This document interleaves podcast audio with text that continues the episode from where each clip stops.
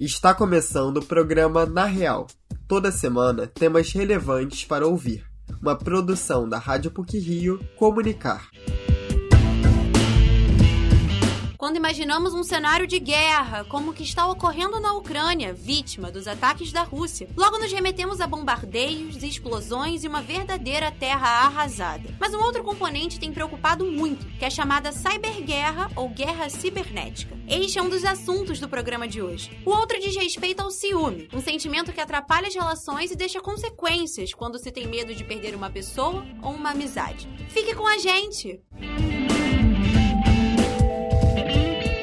A chamada cyberguerra, ocorrida em ambiente virtual e com ataques hackers, prejudica a geração de energia, interrompe serviços públicos, o sistema financeiro, os hospitais, além de deixar as redes instáveis e torna o país vulnerável a ataques inimigos. O repórter Júlio Castro traz mais informações a respeito desse tema. Quando pensamos em uma guerra, imaginamos um cenário caótico causado pela presença constante de armamento. Mas atualmente os conflitos bélicos ganharam uma nova característica, muito mais silenciosa e generalizada. É a chamada cyberguerra ou guerra cibernética. É a prática de conflitos que chegam ao ambiente virtual com o intuito de afetar a infraestrutura digital do país inimigo por meio de ataques hackers que ocupam o lugar das armas, podem prejudicar serviços como os bancos, a geração de energia e até os hospitais professor do Departamento de Informática e consultor técnico sênior da PUC-Rio, Anderson Oliveira explica que há um método por trás das invasões virtuais. Mais do que deixar as redes instáveis, o objetivo é desestabilizar a população. A ideia de utilizar ataques cibernéticos em guerra né, tem a principal intenção de você interromper a operação de serviços públicos, né, de bancos, para você não só provocar assim, prejuízos financeiros, mas também choque e medo na população. Com isso, você conseguia aí uma espécie de uma paralisia estratégica né, do país. Anderson enfatiza que no cenário de guerra cibernética não são apenas os países envolvidos no conflito que sofrem com os ataques. Caso afetem plataformas globais, podem causar a suspensão de atividades importantes para as outras regiões. Os serviços em outros países podem ser afetados sim, principalmente se a gente estiver falando de sistemas que funcionam de forma global. Né? Então, se você tiver uma paralisação, uma interrupção total ou parcial de serviços em outros países, isso pode principalmente afetar atividades que visam aí o comércio exterior. Né? Então, isso é realmente um grande problema.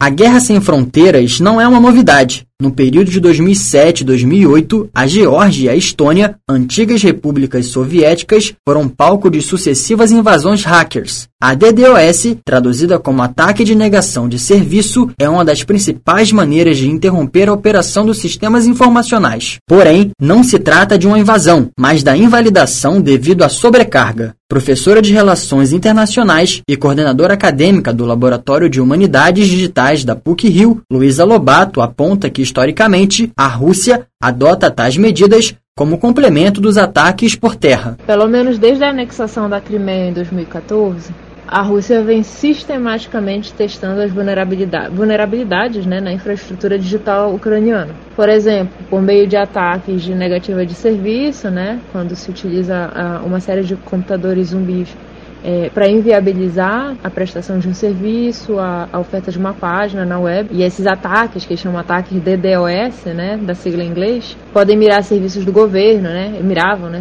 e continuam mirando serviços do governo, bancos, sistemas de fornecimento de energia, água, Embora o confronto entre Rússia e Ucrânia tenha ganhado relevância no último mês, os embates por meio da tecnologia persistem antes mesmo da luta armada. A professora Luísa Lobato detalha a necessidade de criar normas internacionais que estabeleçam a proteção na internet. Ao meu ver, né, esse tipo de ataque já se tornou rotina, né, quanto estratégia política na área internacional. Mas o que é importante, né, a gente entender é que diferentes, né, ataques hackers possuem diferentes objetivos. Isso é uma questão importante nesse debate debate. Portanto, não é, não é uma questão simples, né? E não são todos os ataques cibernéticos, é, inclusive ataques hackers, né? Que podem é, ocorrer, que vão ocorrer em um contexto de guerra. A maior parte desses ataques, né, eles vão ocorrer ocorrendo rotineiramente, incluindo ataques patrocinados por governos, né, a ativistas de direitos humanos e organizações da sociedade civil. Por isso, é preciso que esses diferentes níveis de engajamento, né, de atividade sejam avaliados, sejam estudados de certa maneira e sejam identificados, né, para que se possa desenvolver normas internacionais, né, e boas práticas capazes de dissuadir, né, Apesar de não ter um posicionamento claro, a Organização das Nações Unidas defendeu em 2018 a criação de regras globais para minimizar os impactos da cyberguerra. O Ocidente alertou sobre cyberataques capazes de influenciar a opinião pública dos cidadãos ou instalar vírus nos computadores, mas ainda não há leis internacionais sobre essa nova realidade. Essa matéria foi produzida por Ana Luísa Barreto e Júlio Castro para o Na Real.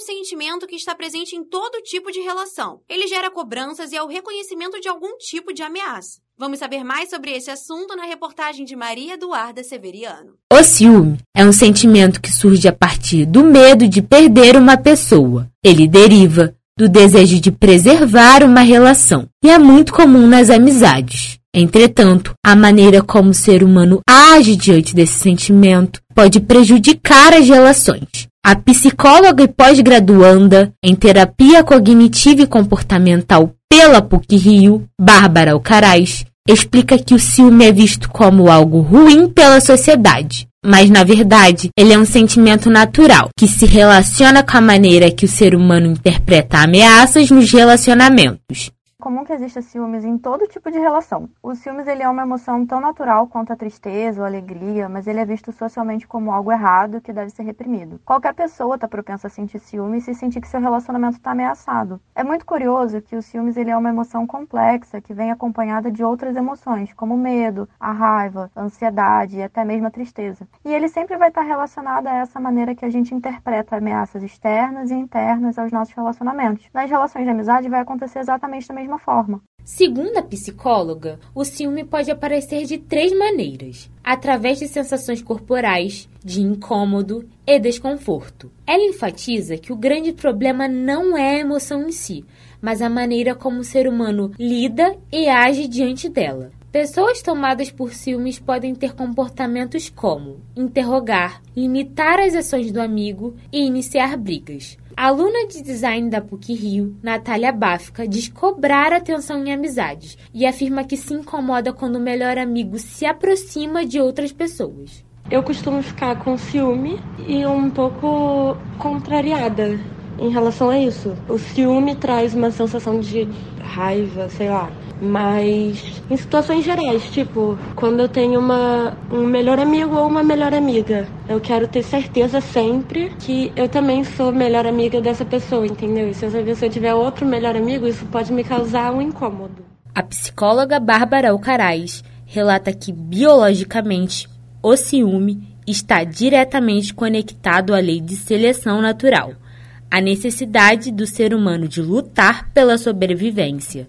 As pessoas acham ciúmes algo tão feio e errado que ninguém para para pensar que existe na natureza. Eu sempre dou o exemplo do meu cachorro. Quando alguma pessoa vem me abraçar, ele rosna e ataca essa pessoa porque de alguma forma ele se sente ameaçado. Se a gente for pensar que até os animais sentem ciúmes, fica mais fácil de aceitar essa emoção como algo natural. Ele está relacionado com a ideia de Darwin de luta pela sobrevivência. Sobrevivência tem a ver com competição. Logo, o ciúmes é quase como se fosse um reconhecimento das ameaças, que se junta a uma série de estratégias para nos proteger. A psicóloga explica que para lidar com ciúmes é preciso aceitar o que está sentindo.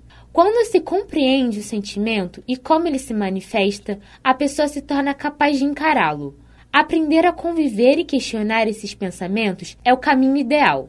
O professor de comunicação social da PUC Rio, Sérgio Mota, relata de que forma ele resolve o ciúme nas amizades. A forma que eu tenho de trabalhar esse ciúme é verbalizar. É dizer, poxa, você foi tomar café com o João, também é meu amigo, e você nem me chamou. Esses lapsos né, de imaturidade, talvez alguns vejam como cobrança, outros vejam como um real interesse, né? Como, como querer estar tá perto, querer estar junto. Mas se isso realmente realmente causasse, né, ou me deixasse numa situação de sofrimento, obviamente isso não é bom. Mesmo que o ciúme seja um sentimento muito comum nas amizades, existem limites. Relações saudáveis são as que as pessoas se sentem à vontade para se expressar. Quando qualquer coisa vira motivo de briga e discussão, é sinal que a relação deixou de ser saudável. E caso necessário, é recomendado que busque ajuda profissional especializada. Esta matéria foi produzida por Maria Eduarda Severiano e Luiz Felipe Azevedo, para o Na Real.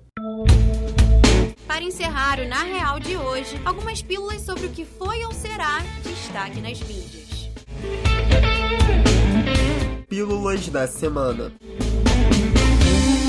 O famoso retrato colorido de Marilyn Monroe, intitulado Shot Sage Blue, será leiloado em maio pela Christie's por um valor acima de 200 milhões de dólares. A pintura pop foi produzida pelo artista plástico Andy Warhol. A quantia arrecadada será doada para instituições de caridade, e se o objetivo for alcançado, será a obra de arte mais cara já leiloada do século XX. No Ritmo do Coração foi o grande vencedor do Oscar 2022.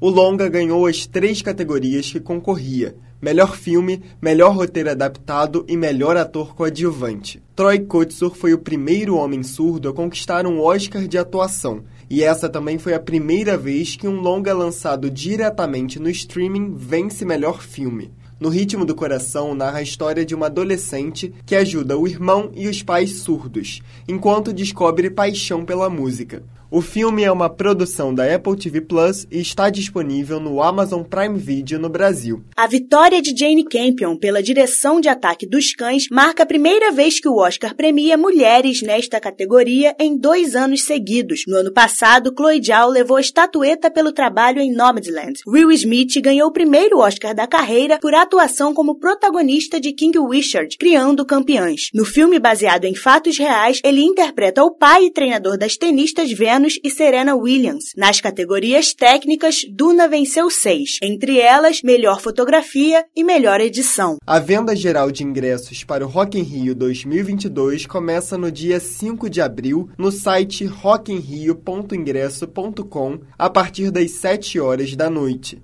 O evento ocorrerá nos dias 2, 3, 4, 8, 9, 10 e 11 de setembro e reunirá apresentações de diversos artistas de sucesso. Clientes Itaú têm benefícios especiais, como desconto de 15% e parcelamento no cartão de crédito em até 8 vezes sem juros. O evento de rap nacional Carioca Festival ocorrerá no dia 9 de abril a partir das 2 horas da tarde no Rio Centro. A festividade contará com apresentações de artistas como Felipe Rett, Pose do Rodo, Kevin o Cris, Lagoon e muitas outras atrações. O local contará com três palcos e a venda dos ingressos, que variam entre 100 e 150 reais, é feita no site simpla.com.br.